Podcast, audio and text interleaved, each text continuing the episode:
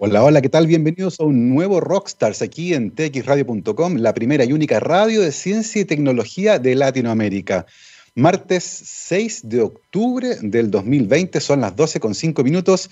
Estamos comenzando un nuevo paseo por la ciencia. El día de ayer el presidente de Estados Unidos, Donald Trump, fue dado de alta luego de haber tomado un cóctel de anticuerpos monoclonales Luego de haber tomado también un antiinflamatorio, estuvo con corticoides, le dieron también algunas otras cosas, estuvo con oxígeno. Lo único que no tomó fue cloroquina aparentemente. Llegó jadeando a la Casa Blanca. Hay dudas todavía con respecto a su estado de salud, lo que muestra este vínculo interesante entre ciencia y política que existe, por cierto. Y aquí en Chile, el presidente Sebastián Piñera recurre a la Corte Suprema para apoyar la negativa del ministro París a entregar documentos a la Fiscalía una pequeña intervención en los poderes del Estado, Montesquieu se revuelca en su tumba, como dijo alguien por acá. Así comenzamos el día de hoy con las novedades de ciencia y política, porque por supuesto están amarradas más aún cuando estamos en pandemia. Y ya comenzamos nuestra conversación de ciencia del día de hoy.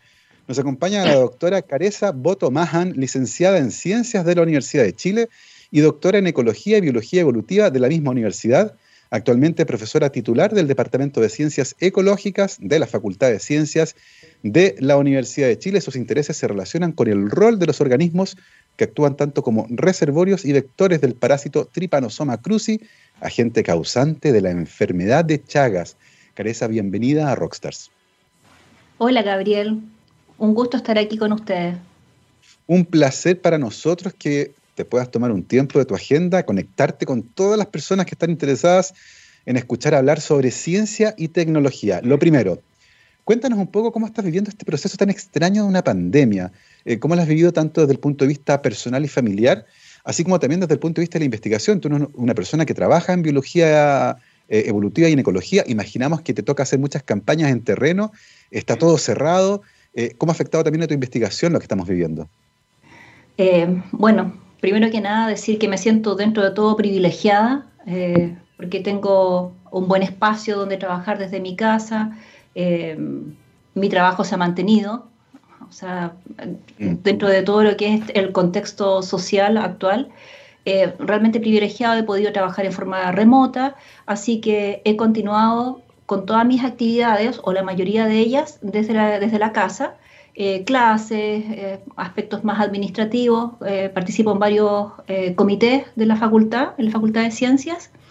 y desde la parte que me preguntas, lo último del terreno, de los terrenos, generalmente nuestros terrenos son en primavera-verano. Así que todavía estamos peleando o luchando por tratar de hacer esos terrenos para poder terminar algunos objetivos de los proyectos, del proyecto que tenemos en curso. Así que todavía estamos en veremos si es que vamos a poder hacer eso. Ojalá que lo puedan hacer. Eh, vamos a ver cómo evoluciona eh, el contagio de este virus en nuestro país. Hay que estar atentos, por, supuesto, dependiendo de estas habilidades que se han levantado de testeo y trazabilidad. Ojalá logremos controlar eh, cómo está fluyendo este virus por nuestra población para tratar de, en, la medida de lo posible, normalizar cuanto antes nuestras actividades. cuéntanos un poco primero, Careza, y para entrar ya en, las preguntas que tienen que ver con tu carrera. ¿De dónde sale tu interés por la, por, estudiar una carrera como licenciatura en ciencias en la Universidad de Chile. Eh, ¿Qué aspectos tal vez de tu infancia, qué, gustos, qué influencias hubo ahí que te metieron por ese camino? Bueno, se remonta muy chica, amaba los animales, los amo todavía, me encantan los animales, eh, siempre, insectos, pero principalmente siempre mi, debilidad fueron los primates no humanos. Los primates no humanos, mm, viendo películas cuando chica y que habían chimpancés o monos de distintos tipos, siempre fue como yo dije, yo decía, tenía 5 o 6 años, decía, yo quiero eh, estudiarlo. Y para mí fue como, mm, me abrió los ojos alguna vez que leí un, trabajo en el Natural Geographic, que llegaba a mi casa en papel en esa época, cuando era muy chica, eh, que vi un, un, eh, un gorila blanco eh, que estaba en España, un gorila albino, me acuerdo, mm. y empecé a leer después de eso, después vi que había mucha gente que estudiaba comunicación en primates con lenguaje de señas, entonces yo decía, eso quiero hacer, cuando sea grande yo quiero ser primatóloga. pero ahí me encausaron un poco y me dijeron, bueno, primatología como tal es como muy específico, tienes que empezar por zoología, siendo zoóloga. Así que lo más cercano que teníamos en Chile para estudiar zoología era licenciatura en ciencias, convención en biología, y dentro de eso dedicarme a la zoología. Así partió.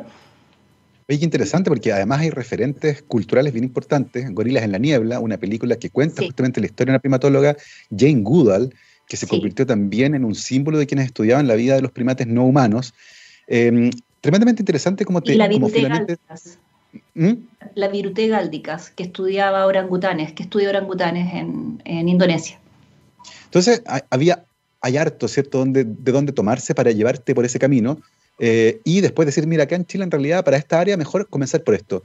¿Encontraste aquello que estabas buscando en, la licenciatura en Ciencias, Convención en Biología? ¿Cómo fue, ¿Cómo fue enfrentarte a ese mundo que también es tremendamente amplio, no? Eh, no, no encontré lo que quería. Pero, pero fue un primer paso. En el fondo eh, necesitaba tener una base sólida, la cual la obtuve eh, con mis estudios de pregrado. Em, fue una trayectoria maravillosa, la verdad, en la Facultad de Ciencias de la Universidad de Chile, em, donde eh, hice los vínculos más estrechos con las amistades que mantengo hasta el día de hoy. Em, aprendí mucho, muchos profesores y profesoras de excelencia, eh, así que mis intereses también se fueron ampliando. O sea, aparte de la, de la zoología, también hubo otras, otras áreas eh, que capturaron mi atención, como fue la ecología y la evolución. O sea, mm. ahí de primera fuente. Y solamente hacer el alcance que eh, cuando yo era chica, no, todavía no estaba, no eran tan conocidas la, la Jane Goodall, ni la Diane Fossey, ni la Virute de Gáltica. o sea, eso lo, lo vine a conocer después, cuando ya estaba en el pregrado, de hecho.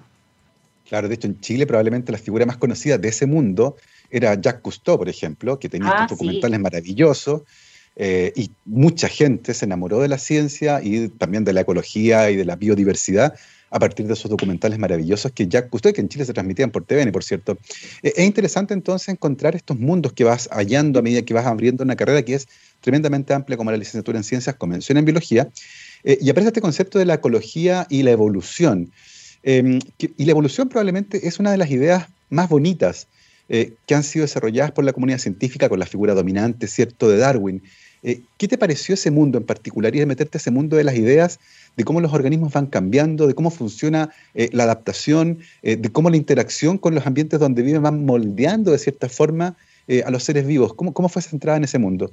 la verdad, esa, la, la, parte más evolutiva la, la obtuve después. Eh, porque en la facultad la, enseñanza de la evolución, eh, en mi época al menos, para licenciatura en biología, estaba un poco alejada de la, idea de Darwin. Eh, estaba mirado bajo el prisma de, un grupo que trabaja en la facultad, de, varios profesores, entonces era una mirada alternativa. Entonces el aprendizaje que tuve de evolución fue más eh, autoaprendizaje, eh, que lo hice en mis años posteriores a terminar la licenciatura y también cuando yo era más chica en la enseñanza media, revisé el origen de las especies que llegó a mis manos alguna vez y empecé a revisarlo. No lo leí completo, no, obviamente no, pero sí me interesó, me interesó eh, desde ahí, desde ahí, desde la enseñanza media que me interesó la evolución, pero solamente en el posgrado pude entrar en profundidad. La ecología sí, la vi muy bien en el, en el pregrado, eso sí.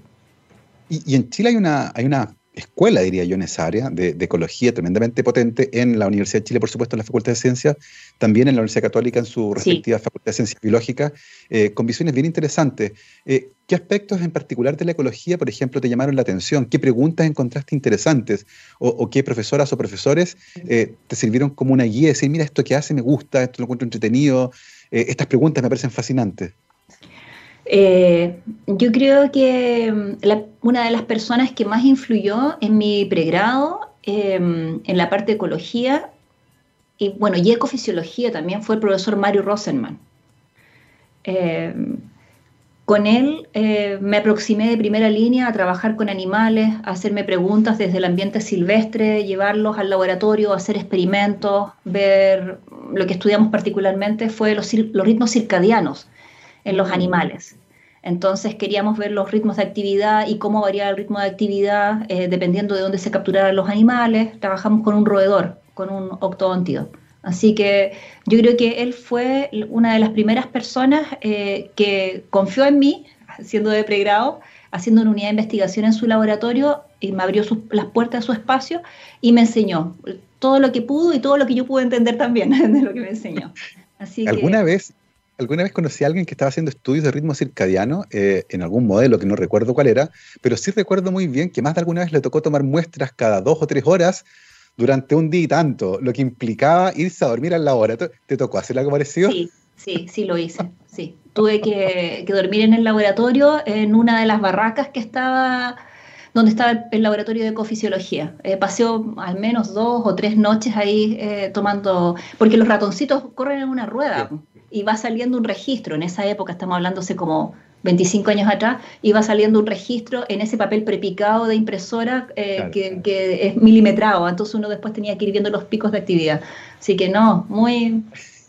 sí, sí lo hice.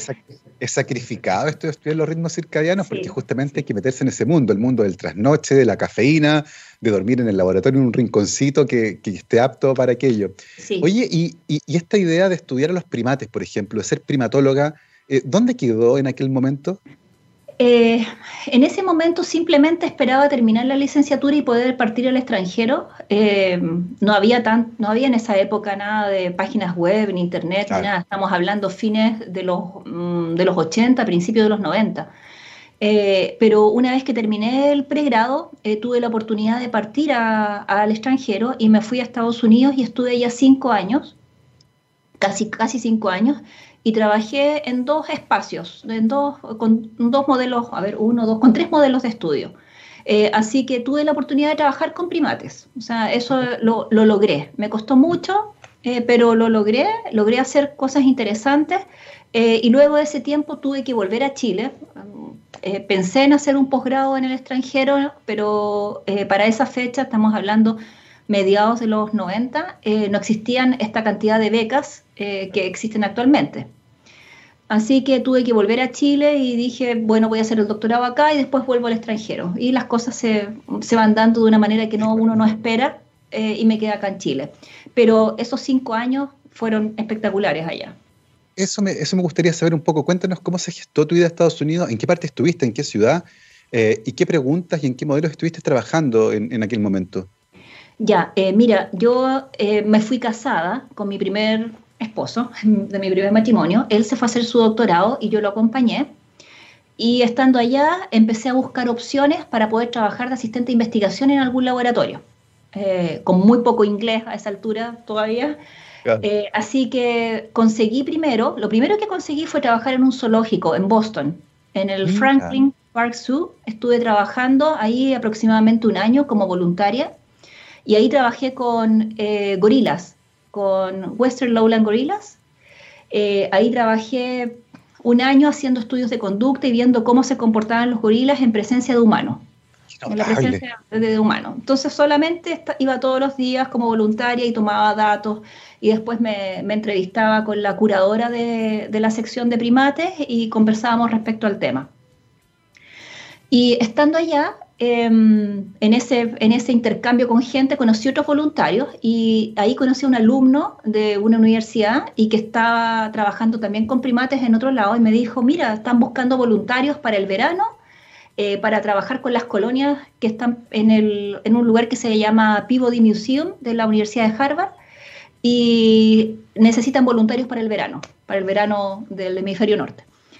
Y obviamente llamé al profesor que estaba buscando voluntarios y me matriculé y nadie quiere trabajar en el verano excepto uno que, está muy interesado. Uno que tiene muchas ganas. Así que me aceptaron inmediatamente y de ahí me fui quedando, la verdad. Y me quedé por tres años eh, y ahí trabajé en psicología experimental primero eh, con un mono, em, una especie de primate que es colombiano que se llama, se llama Cotton Top Tamarin, que es un monito como tití con la cabeza blanca ¿verdad? Con su cabecita blanca, completamente blanca, en psicología experimental. Eh, saqué publicaciones, obviamente, de los trabajos que hice con ese profesor, eh, pero me di cuenta que la psicología experimental no era lo mío eh, porque había que tener de privados a los animales de alimentación. Entonces ahí salió mi beta más, más animalista, que igual la llevo. y decidí abandonar ese, como esa línea y tratar de irme a África, que todo es por contacto, en el fondo conozco a una persona y esa persona me lleva a otra y a otra y a otra. Y conocí a un profesor también allá en, Estados Unidos, en la Universidad de Harvard, que se, llama, que se llama, está vivo, Richard Rangan, no sé si lo ubicas, estuvo en Chile hace un tiempo acá, primatólogo, tenía su centro de investigación en un, parque nacional, en, se llama Kivale, que está en Uganda. Eh, así que trabajé con él primero en el laboratorio eh, haciendo un, análisis de mucho material que tenía recolectado, material, datos, eh, le organicé la base de datos y con eso me gané una ida a África. Eh, así que estuve cuatro meses en, en Uganda, en este parque nacional, aislado de todos. Igual había, era un era, había muchos investigadores viviendo ahí. Todos trabajábamos en cosas distintas. Gente que trabajaba con elefantes, caca de elefantes, de hecho andaba buscando semillas en la caca de elefante, varios primatólogos, em, gente que trabajaba con plantas derechamente, con otros monos. Así que tuve esa oportunidad y ahí me estuve cuatro, meses y me entrenaron en el seguimiento de chimpancés, el chimpancé común, y también me entrenaron en lo que es, es eh, habituación de otro mono que se llama Colobus blanco negro. Eh, que viven grupos familiares en la copa de los árboles. Entonces, una de mis tareas, de, mis objetivos, era acostumbrarlo a la presencia humana. Entonces, los tenía que seguir, tenía que seguir a los dos grupos. Así que repartía mi tiempo entre una cosa y otra. Y fue, ¿qué decirte? O sea, suena, el momento, tremendamente maravilloso. Maravilloso, fue maravilloso. O sea, hice amistades que las tengo hasta el día de hoy. Eh, o sea, eh, ha sido el mejor momento, eh, además de, mi, familia, digamos, mi mejor momento académico, diría yo. Eh, y es una sensación de libertad. Estar allá estaba aislada de todo, no, no tenía contacto prácticamente con nadie, ni de mi país, ni de Chile, ni de Estados Unidos, porque para poder llegar al teléfono más cercano tenía que viajar dos horas en un camino de tierra horroroso entonces estuve aislada cuatro meses. Fui una vez a abastecerme de alimentos al, al, pueblo más cercano que se llama Fort Portal y eso fue todo. y, después de esta experiencia tan notable, estudiando particularmente el comportamiento de primates no humanos, eh, ¿cambió tu percepción con respecto, por ejemplo, al cautiverio, este tipo de animales, a tenerlos en zoológicos? Eh, sí, sí, o sea, ya lo tenía de antes, o sea, nunca me gustó ver a los animales en, cautiverio, pero me, dejaba llevar, o sea, lo, típico, bueno, es la única manera de poder observarlo, eh, pero sí, absolutamente, o sea, eh, verlos caminar, verlos pasar cerca tuyo, o sea, es, impresionante. Es realmente impresionante. y tuve la oportunidad de, no, no vi, pero escuché elefantes, vi cómo la gente se asustaba enormemente cuando los elefantes se, acercaban a, las casas, ¿verdad? Donde estábamos viviendo, la gente se escondía, ¿no? Era, realmente es un aprendizaje en todos lados. Y, el día uno que llegué, más encima, un chimpancé eh, había, se había robado un bebé humano, humano, y había muerto. Había sido, fue terrible. Sí, fue, esa, fue, esa fue mi entrada, mi entrada el día uno que llego ahí y estaba toda la gente del campamento muy complicada porque estaban con problemas con la gente que vivía en los alrededores, porque una, una señora que trabajaba la tierra, muy pobre, obviamente, gente muy pobre, eh, parece, si mal no recuerdo, se llaman las chambas, así le dicen, ponían a sus bebés al lado mientras ellas araban la tierra y un chimpancé había agarrado ese bebé y se lo habían llevado y lo habían encontrado muerto después, porque tú sabes que los chimpancés comen carne, eh, se comen otros primates. Eh, entonces estaba esa situación, pero después se descubrió que ese chimpancé había arrancado del cautiverio. Así ah, que no, se podía descartar que hubiese sido una, conducta completamente anómala de acercarse al humano, de no tenerle miedo al humano y haber robado un bebé. Así que así empezó mi, mi shock inicial. ¡Wow! Sí, hubo poco tiempo para la adaptación en eso, pero es fascinante ver cómo cumpliste finalmente tu sueño, un sueño que se veía súper complejo desde Chile y lograste finalmente estar en ese mundo. Eh, de todas maneras, al cabo de un tiempo vuelves a Chile y te metes al programa de doctorado en, Ecología y Biología Evolutiva. Em, cuéntanos ahí cómo, cómo fue cambiando tu, percepción con respecto a las cosas que querías hacer y qué preguntas interesantes aparecieron en el camino que eh, eventualmente te llevaron, por ejemplo, a elegir un tema de tesis. Sí, O sea, eh, yo cuando volví a Chile, eh, volví con la idea de hacer un doctorado rápido acá, de, eh, de, preferencia en algún mamífero grande que tuviéramos acá en Chile. Sabía que no, la posibilidad de hacer algo con primates era muy alejado. Eh, pero dije, ya, voy a trabajar con algún primate y mis profesores de allá de Estados Unidos me decía, uno de ellos, el que me había mandado a África, me decía, trabaja con pinípedos, ¿verdad? Con, con lobos marinos pero no había nadie trabajando con lobos marinos en esa época, ni en ecología ni en evolución, entonces eh, estaba como bien perdida y dije, bueno, ¿qué tengo que hacer? Tengo que ver opciones alternativas y tuve de nuevo estas personas que aparecen en mi, camino, en mi vida, eh, el profesor eh, Mauricio Canals y el profesor Pedro Catán, uno de la Facultad de Medicina y el otro de la Facultad de Medicina de Veterinaria, y que tuve la me dijeron, mira, nosotros tenemos un sistema que puedes trabajar con un insecto, que puedes trabajar, hacer preguntas en ecología, evolución, lo que tú quieras, pero tiene que ser en este sistema. Y yo le pregunté, ¿qué, qué animal es? Y me dijeron vinchucas. Y yo dije, vinchucas, ¿qué es eso? o sea, me, me imaginé, de hecho lo confundí con vizcacha, o sea, que eso nada más mamífero. Me dijo, no, no, no, los vinchucas son un insecto, me dijo. ¿Y qué, ¿Y qué hace este insecto? Y ahí empecé a investigar, obviamente, y lo encontré, dije, bueno, está bastante eh, abordable hacer preguntas en un insecto, se había trabajado con animales más grandes en sistemas naturales, ¿verdad? Eh, pero siempre me había quedado, eh, que, lo que te quería mencionar antes, siempre me había quedado un poquito el gusto amargo de lo complicado que era trabajar con grandes animales en condiciones naturales a mí me mandaron a hacer, dentro de las, todas las tareas que tenía para hacer en África, una de las tareas era ver eh, conductas de mm, em, una, que una cuestión que se llama mate guarding, en que los machos no dejan que otros machos se acerquen a hembras que están en estro. Mm. Entonces, eh, en cuatro meses yo tenía que buscar esas oportunidades y ocurrió una vez, en cuatro veces, y que hubo una cópula arriba de un árbol, estamos hablando a 20, 30 metros, con binoculares, y me dicen, eh, porque yo siempre he estado con asistente de investigación que era gente nativa de allá, me dicen, mire, profesora, acá, y me pongo a mirar y ya había terminado la no. Entonces fue realmente, yo dije, no puedo estar cuatro meses acá, ver una cosa, claro, todas las demás tareas que tenía que hacer, que, que implicaba recolectar orina de chimpancé, heces y otras cosas, me fue bien pero en eso, que era lo que más me interesaba, que era ecología de la conducta, me fue, me fue mal. o sea, pero no es que me haya ido mal, sino que hay que tener mucha paciencia. Hay que estar totalmente años Sí, años. A irse a vivir allá como las primatólogos que tú mencionaste al comienzo de la entrevista. Y, y, de hecho, eso me dejó como un, un, poquito un gustito amargo. Y yo decía, pucha, si yo no sé si, si me podría soportar esto de, de, no, de no tener información de hacerme preguntas que me interesaban, que era ecología de la conducta, eh, selección sexual, me interesaba, no, sé si la podría llevar a cabo en condiciones de terreno y además con animales tan emblemáticos y difíciles de trabajar como chimpancés u otros primates.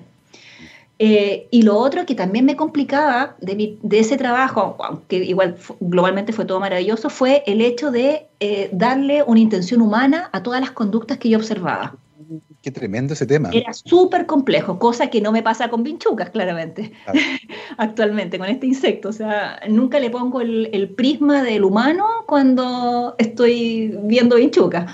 El, famoso antropocentrismo, ¿cierto? Uno ve una lágrima en un caballo y dice, uy, tiene pena. Exacto. Y hay un montón de cosas que pueden hacer que un ojo lagrimee, pero tenemos esta sensación de que todas nuestras emociones se reproducen y todas nuestras conductas se reproducen en los otros animales, lo que ciertamente genera problemas de interpretación muchas veces.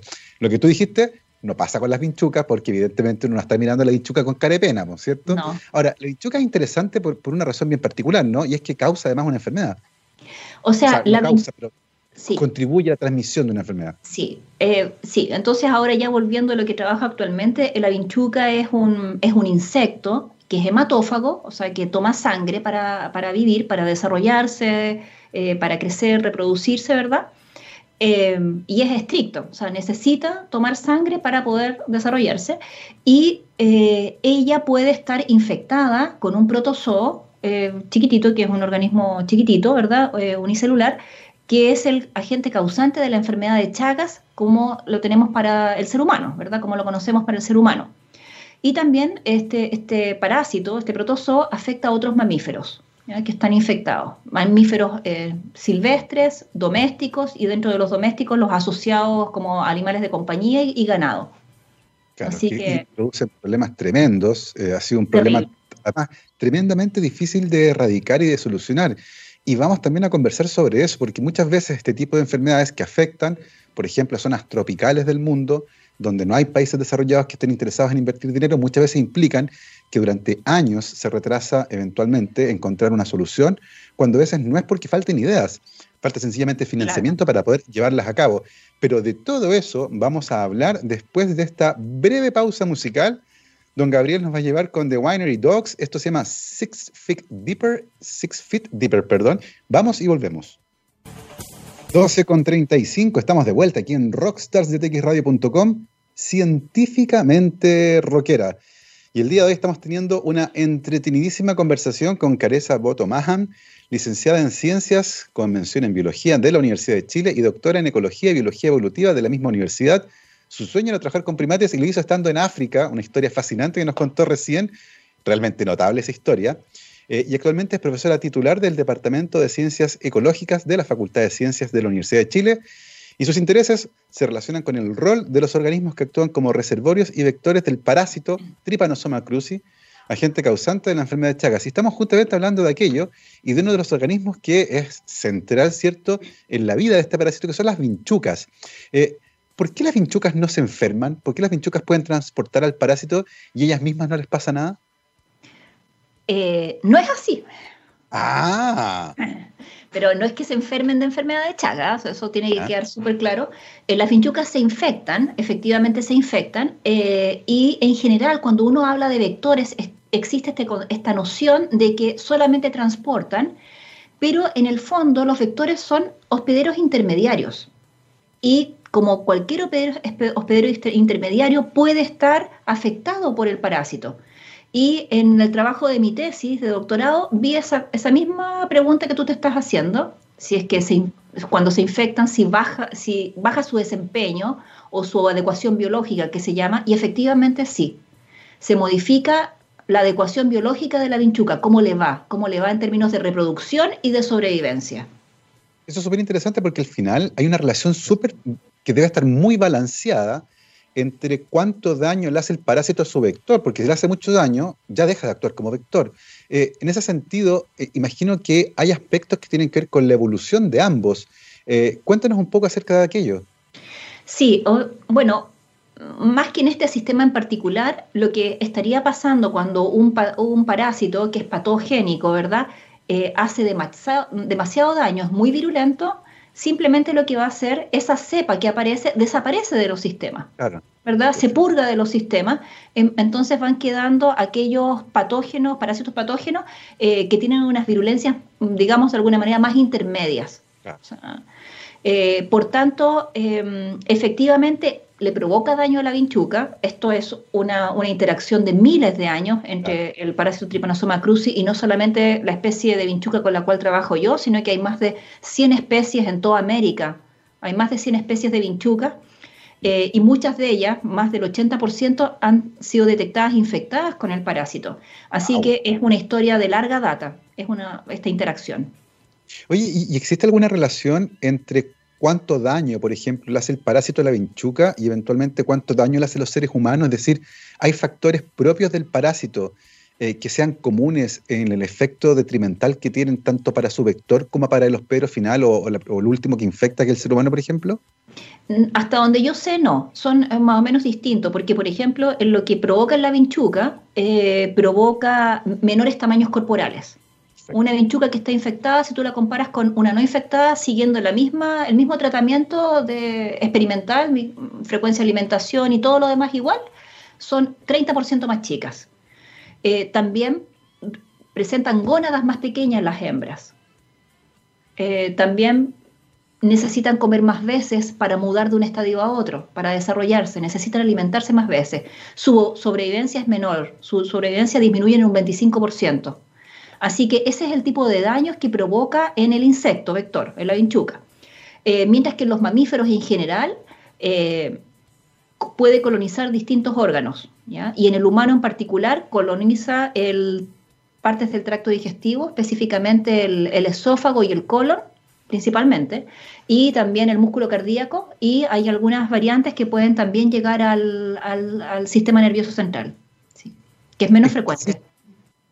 ¿Existen en Chile eh, datos de buena calidad Em, que nos alumbren un poco con respecto a la cantidad de personas que están infectadas con este parásito actualmente, donde imagino que hay, que hay solapamiento geográfico entre la vinchuca eh, y esas personas que están infectadas. Eh, ¿Qué sabemos de eso en nuestro país? Sí, mira, en Chile actualmente hay entre 100.000 y 150.000 personas infectadas, que son seropositivas, ¿verdad? Que son tan infectadas, eh, pero no necesariamente el estar infectado implica que estás enfermo, ¿ya? Eh, por tanto, puede que haya más personas que son positivas y que no sabemos porque no han tenido ninguna eh, patología asociada. Eh, y estas personas se encuentran principalmente ubicadas en las regiones endémicas, que son la tercera y la cuarta, la región de Coquimbo y la región de Atacama, principalmente. A nivel país, la prevalencia de Trypanosoma cruzi es del 0,7%. O sea, 7 de cada mil personas son positivas a Trypanosoma cruzi. Wow. Y, e imaginamos también que eh, existen distintos efectos en la salud de las personas. Por ejemplo, si la infección se prolonga en el tiempo, si se convierte en una infección crónica y considerando los órganos que eventualmente coloniza el parásito, uno podría esperar, por ejemplo, que se desarrollen problemas en el sistema digestivo o incluso problemas en el corazón. Em, ¿Qué tipo de problemas, por ejemplo, puede causar en una persona el convivir de manera larga una infección crónica, por ejemplo, con tripanosoma? Ya, eh, primero hacer el alcance que, como te comentaba, no todas las personas que se infectan se enferman, ¿ya? Pero todas pasan por una fase aguda. Una vez que te pica la vinchuca, tú sabes que el parásito no se transmite por la picada. Hay que ser súper claro al respecto. Se transmite por las heces de la vinchuca, la caquita, ¿verdad? Entonces, un insecto te pica, toma sangre y generalmente defeca al lado de la picadura. Uno ahí se rasca y se autoinocula, ¿verdad? O pasa la mano las heces te quedan en tus manos y tú te frotas la mucosa de los ojos, ¿verdad? O la boca, en la nariz, cualquier, cualquier mucosa expuesta, ¿verdad? Mm. Y por ahí puede penetrar el parásito. El parásito entra a tu torrente sanguíneo y ya estando dentro, está en tu torrente sanguíneo por un rato, y eso se llama la fase aguda. Y puede estar por ahí un mes, va a colonizar algún órgano, ¿verdad? Cualquiera de los que te mencioné previamente y ahí se empieza, se esconde, entre comillas, y empieza a multiplicarse. Pueden pasar 20, 30 años en que tú ni siquiera sepas que estás ah, infectado y empiezas con problemas, por ejemplo, te cansas, con arritmia, te cansas al caminar y eres joven, porque imagínate si un niño o niña que se haya infectado a los 10, 15 años, a los 45 años, se cansa, se cansa mucho para la edad que tiene, no sé, entonces van, uno se hace un examen de sangre, te hacen una radiografía o algo así, te ven el, corazón y el corazón no es de este porte, que este es el porte que debiera tener para mi, para mi tamaño corporal, ¿verdad? Sino que es dos, tres veces el tamaño. Y eso quiere decir que esa persona en su niñez lo más probable es que haya sido infectada vectorialmente, ¿verdad? Por este vector y que el parásito se alojó en su corazón y se ha estado multiplicando ahí asexualmente eh, y hay procesos inflamatorios. El mismo sistema inmune trata de eliminarlo permanentemente y eso hace que el corazón se rigidice, crezca, se inflame, ¿verdad? Y se rigidice. Entonces le cuesta bombear sangre. Entonces, miocarditis se llama eso. tiene problemas. Pensando en esas personas que eventualmente llegaron a ese punto, eh, ¿hay alguna solución una vez que esté? Porque suena que es un problema crónico que ya no hay forma, ¿cierto?, de tratarlo. Mira, tú sabes que en investigación todo va cambiando, ¿verdad? Hasta hace unos años atrás se decía, no, imposible que una persona que esté infectada en forma crónica haya una, vuelta atrás. En general, cuando llegamos a esas situaciones bien extremas, es más que nada eh, paliativo y mantener la, enfermedad controlada, ¿ya? O sea, es muy difícil ya eliminarla propiamente tal.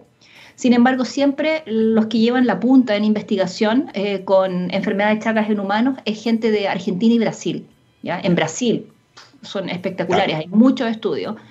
Eh, y ellos siempre están trabajando con distintas drogas para tratar de, mejorar eh, estas patologías crónicas. ¿ya? Eh, que yo sepa, no hay un tratamiento 100%, pero hay algunas personas que, dependiendo de dónde te haya, dónde haya invadido el parásito, pueden tener o no solución a largo plazo. ¿ya? Generalmente cuando ataca el sistema digestivo, que es megacolon y megaesófago, o sea, el esófago crece, el colon crece, se opera.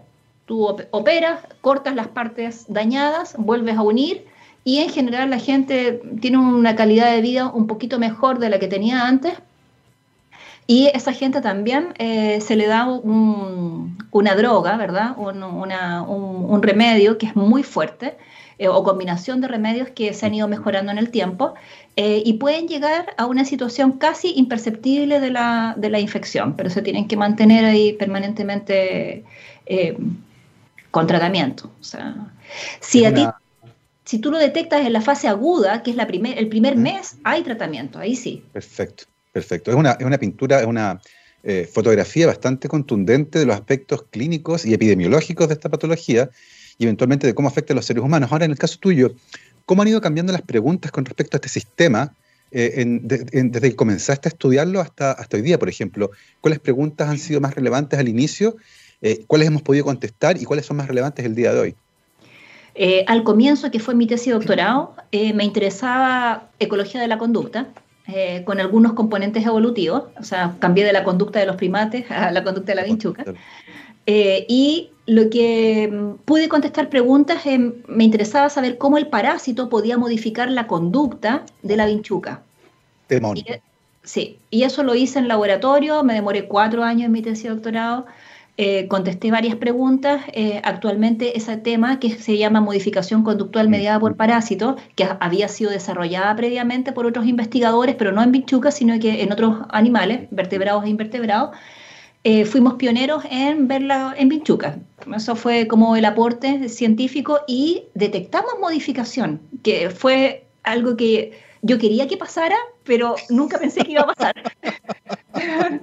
Eh, de hecho, hice que una persona ajena a mí analizara los videos conductuales. Oye, ¿y eh, esos cambios conductuales favorecen de alguna forma el parásito? Aumenta la probabilidad de transmisión, sí. Es un área, a mí me parece notable, Ophiocordyceps unilateralis, por ejemplo, eh, u otros organismos que afectan la conducta de los hospederos intermediarios que tienen ahora conductas que favorecen la diseminación del parásito, que es un área fascinante. Cuéntanos un poco acerca de eso, ¿qué fue lo que encontraste en esos estudios conductuales? Mira, fue algo así, pero muy de, cajón. O sea, eh, filmaba cómo una vinchuca se alimentaba de un roedor cuando estaba durmiendo. ¿ya? Entonces tenía una cámara de video ahí y, yo era una cámara completa en que no, tenía, la, la, vinchuca no tenía que sentir olor de humano ni nada. Entonces era una cámara que me conseguí que alguien había botado a la basura una, una, estratificadora de semillas, que la botó a la basura, yo la saqué de la basura, me la llevé a mi al espacio de laboratorio que tenía, la, la, la, refaccioné completa, le puse una cámara de video, hice todo un montaje para ad hoc a mi experimento y probé aproximadamente 150 vinchucas infectadas y 150 vinchucas no infectadas, cómo ellas se alimentaban de un ratón, filmado desde arriba. Te imaginarás la cantidad de sesiones de video que tengo, porque eran video y video y video y vi eh, cómo se aproximaba. Entonces, ¿qué cuantifiqué? La conducta de picada. ¿Cuántas veces picaba? Porque cada picada es un orificio, es una herida en la piel del ratón, ¿verdad? O del mamífero que sea. Y también cuantifiqué cuánto se demoraba en defecar después de terminar de comer. ¿Por qué? Porque si se demora mucho tiempo, lo más probable es que la vinchuca se aleje de ese, de ese hospedero definitivo, lo que sea, de ese hospedero que está ahí, eh, y defeque en otro lado. Pero si se demoraba poquito en defecar, lo más probable es que las heces iban a estar en contacto con las heridas o potencialmente podían entrar en contacto con las heridas. Y adivina qué, contéstame tú, que eres biólogo. ¿Qué crees que las, las vinchucas infectadas defecan mucho más rápido después de comer que las otras vinchucas, aumentando la posibilidad que el parásito entre por esa herida. Eh, sí, un 7. Y además pican más.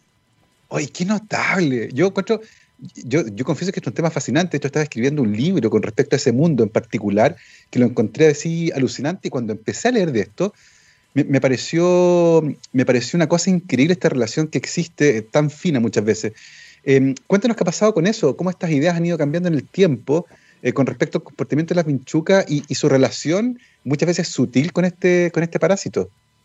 Bueno, eh, ese tema me fascinó mucho. Eh, igual como cualquier tesis de doctorado, uno termina un poco saturada. Sí, claro. Pero, pero además, en esa época decidí ser madre. Cuando estaba terminando mi tesis de doctorado, empecé mi postdoc eh, a la par que, estaba, que estaba eh, esperando a mi hija. Eh, y por eso, por eso mismo decidí trabajar con vinchucas, pero sin parásitos. Claro. así que mandé mi proyecto postdoctorado solamente con vinchucas y vi otras cosas evolutivas que me interesaban de selección sexual, que era otra cosa que no había podido responder con primates, traté de responder con vinchucas. Eh, y una vez que ya tuve a mi hija, ¿verdad? Mandé mi primer proyecto de fondos de iniciación y de nuevo fue con parásitos, pero ahí me fui al sistema natural, a los sistemas naturales. Ya dejé el laboratorio porque todo lo que te dije del doctorado lo hice en el laboratorio. Entonces me fui al, sistema natural e incluí a los mamíferos también. Así que trabajé con ratones, vinchucas y el parásito en sistemas naturales. Oye, ¿qué eh, tipo de preguntas le hacía ahí también? ¿Eran sobre el comportamiento, frecuencia de picadura? Eh, qué preguntas estaban dominando ese escenario? Ahí era una, pregunta más en, la temática que se llama ecología de enfermedades. Entonces quería ver cómo los, los diferentes agentes, hospederos y vectores estaban transmitiendo de un lado a otro. Entonces, por ejemplo, las preguntas eran, ¿qué ratones están infectados? ¿Cuán infectados están? Eh, ¿Cuáles son ¿Qué porcentaje de infección eh, hay en distintas poblaciones de vinchuca? Eh, ¿Varía esto en el tiempo? ¿Es, constante el porcentaje de infección en vinchucas y en mamíferos en, una misma localidad en el tiempo o varía? ¿Varía en forma acoplada o desacoplada? ¿Verdad? Como esto es un ciclo, yo esperaba que si uno estaba alto en infección, el otro también estuviera alto. Si uno bajaba, el otro también bajara. ¿verdad? Ese tipo de preguntas empecé a hacerme a nivel más eh, ecología de enfermedades, con una mirada más comunitaria, que incluía a todos los agentes, ¿verdad? Uy, qué, notable esto. Eh, una vez que el parásito, por ejemplo, entra de, la vinchuca, por ejemplo, que actúa como vector, y entra, por ejemplo, un ratón, ¿es posible que también el ratón contribuya a diseminarlo o solo es la vinchuca? Eh, no, de hecho, los ratones infectados o los mamíferos infectados son los que infectan a las vinchucas. Ah, perfecto. Cuando pica una vinchuca sana, o sea, cumple un rol también. es tan positiva. Ya. Oye, y, a partir de lo que has aprendido de, sobre el comportamiento de las vinchucas infectadas y no infectadas, eh, y su relación con su hospedero, eh, el ciclo completo de infección, ¿se vislumbra alguna solución de corte ecológico, por ejemplo, para tratar de controlar la transmisión? ¿O en estos ambientes es imposible eh, generar intervenciones que apunten en esa dirección? en el ambiente silvestre es imposible. O sea, eh, tú puedes mantenerlos controlados. Erradicar, no. Esa palabra, de hecho, está media prohibida.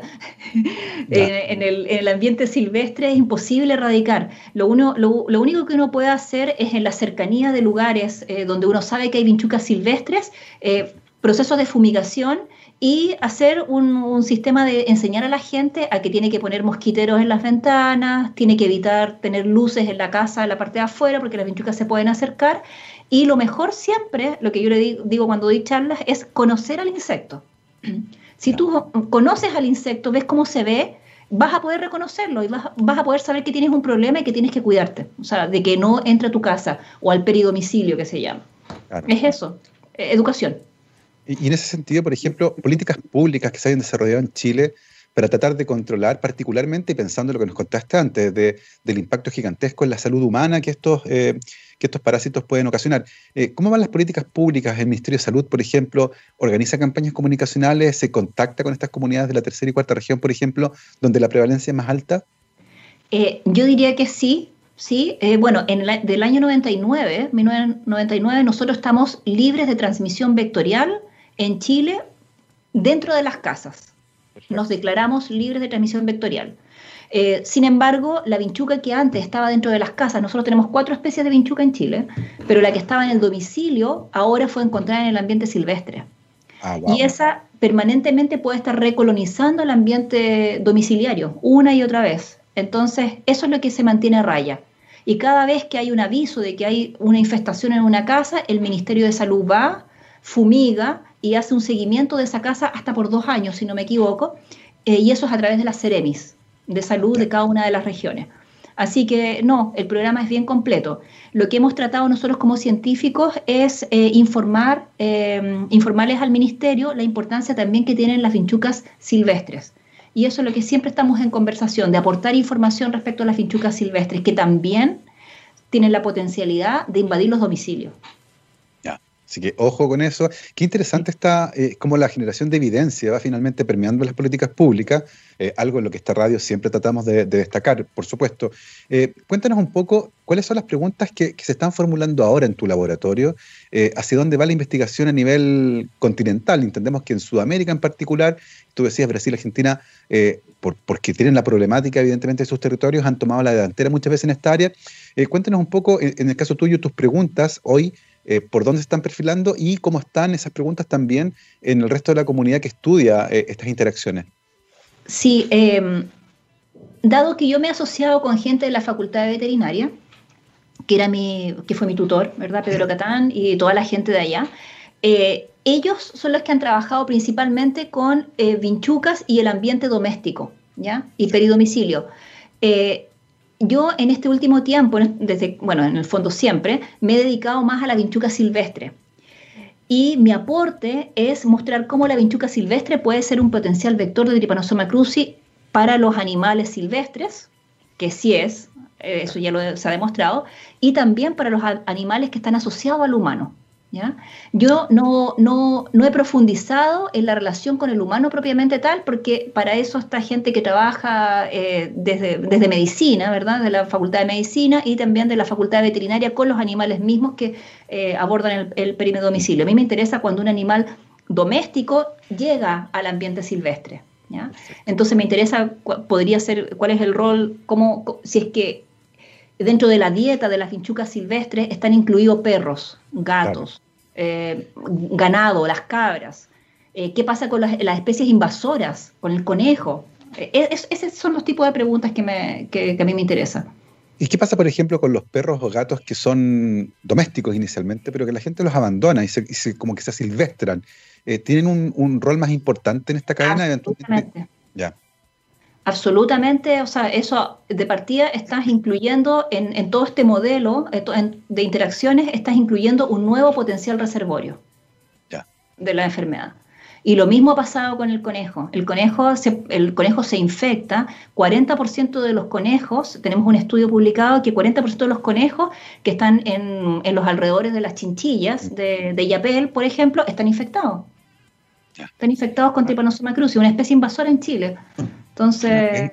Eso es notable porque finalmente es la acción del hombre, el que abandona a un animal doméstico o el que introduce de manera ilegal a una especie exótica y uno no sabe las consecuencias que estas nuevas interacciones que aparecen van a tener finalmente en todo el país. Eh, uno podría decir además que esta enfermedad eh, corresponde, es parte del grupo de las enfermedades tropicales desatendidas. Sí, absolutamente. Es una de las más desatendidas de las neglected tropical diseases, como le dicen.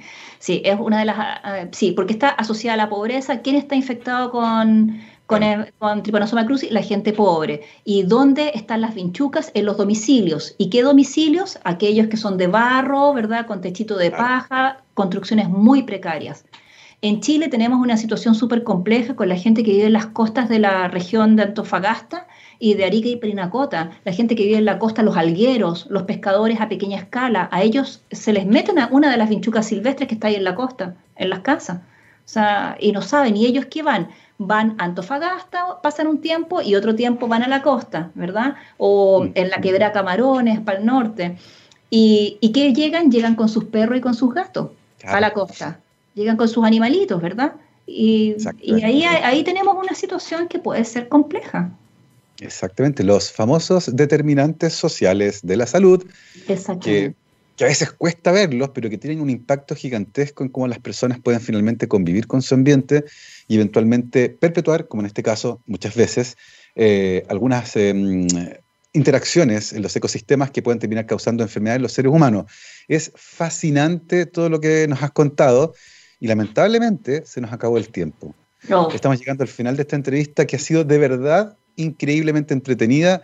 Estuvimos, eh, partimos con tu, con tu interés por los primates que te llevó a Estados Unidos y de un zoológico que te fuiste a África eh, a ver a los chimpancés, estudiar su comportamiento. Volviste a Chile a estudiar comportamiento también, pero en insectos y esta interacción con parásitos hace una vuelta notable. Así que te queremos agradecer eh, muchísimo por habernos acompañado el día de hoy. Para que no se les olvide, hablamos con Caresa Boto Mahan, licenciada en Ciencias de la Universidad de Chile, convención en Biología, doctora en Ecología y Biología Evolutiva de la misma universidad y actualmente profesora titular del Departamento de Ciencias Ecológicas de la gloriosa Facultad de Ciencias de la Universidad de Chile. Caresa, muchísimas gracias por habernos acompañado el día de hoy.